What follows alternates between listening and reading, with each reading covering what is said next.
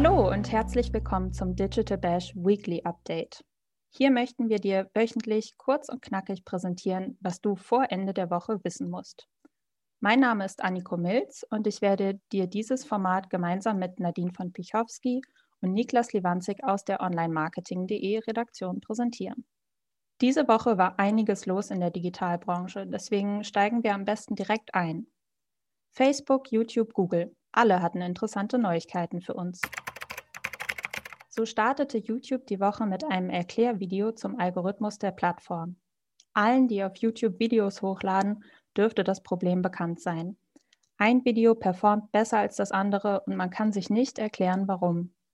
Der Algorithmus bleibt dieses mysteriöse Ding mit eigenem Willen, das manche Videos einfach favorisiert und manchmal sogar erst zehn Jahre später wieder auf die Startseite bringt. Um Licht ins Dunkle zu bringen, erklärt YouTube in dem Video, worauf der Algorithmus tatsächlich achtet. Spannend dabei, was vor einigen Jahren noch Klicks waren, ist jetzt die Zufriedenheit der Viewer, unter anderem gemessen an der Viewtime.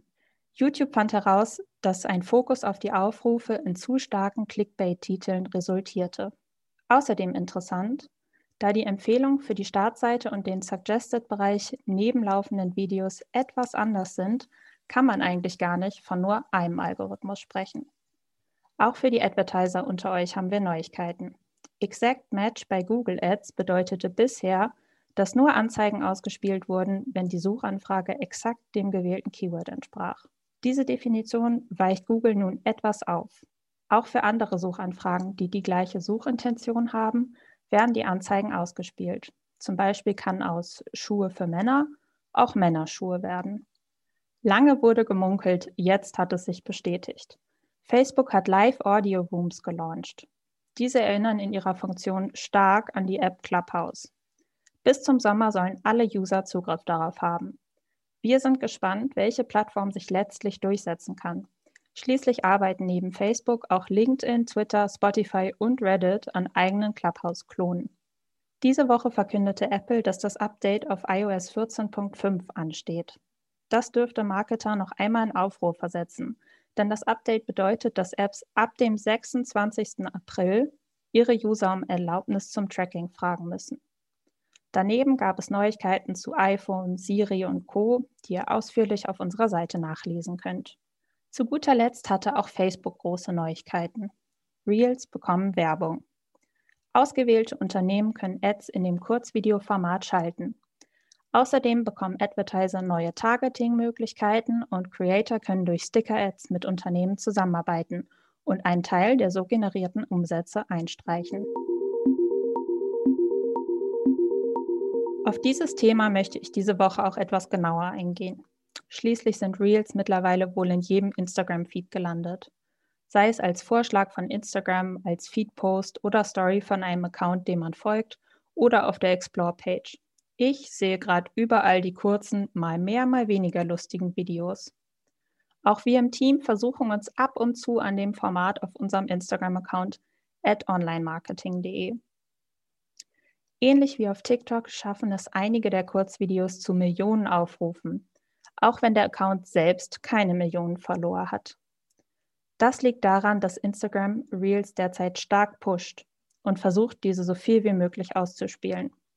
Da ist es kein Wunder, dass das Format nun auch für Unternehmen und Advertiser spannender gemacht werden soll. Deswegen kommen jetzt Ads. Du kannst dir das vorstellen wie Story-Ads. Reels-Ads erscheinen integriert zwischen anderen Reels und können ebenso wie diese 30 Sekunden lang sein. Viewer können liken, kommentieren, teilen und so weiter. Alles wie bei normalen Reels. Die ersten Unternehmen, die die Reels-Ads testen dürfen, sind BMW und Westwing. Also halte Ausschau, dann siehst du beim Swipen bestimmt bald die erste Werbung in Reels. Die zweite News von Facebook betrifft Advertiser. Und zwar können neue Kategorien ausgewählt werden, um besser zu bestimmen, in welchem Kontext die eigenen Video-Ads ausgespielt werden. Hierbei geht es um In-Stream-Ads, die vor, während und nach IGTV-Videos auf der Plattform laufen. Zum Beispiel ergänzte Facebook Unterkategorien für die Oberkategorie Sport.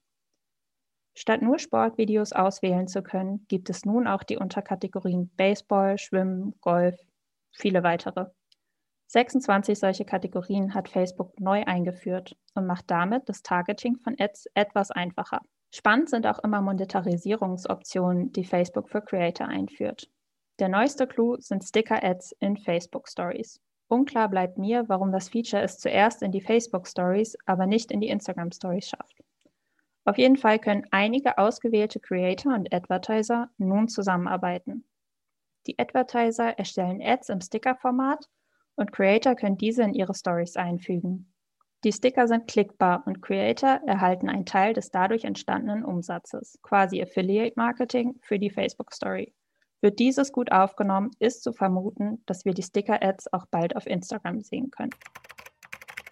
Das war dein Überblick über die Woche. Mein Name ist Anniko Milz und ich freue mich, wenn du nächste Woche wieder zuhörst. Wenn du Anregungen und Feedback für uns hast, schreibe uns gerne eine Mail an redaktion at onlinemarketing.de. Tschüss und bis nächste Woche.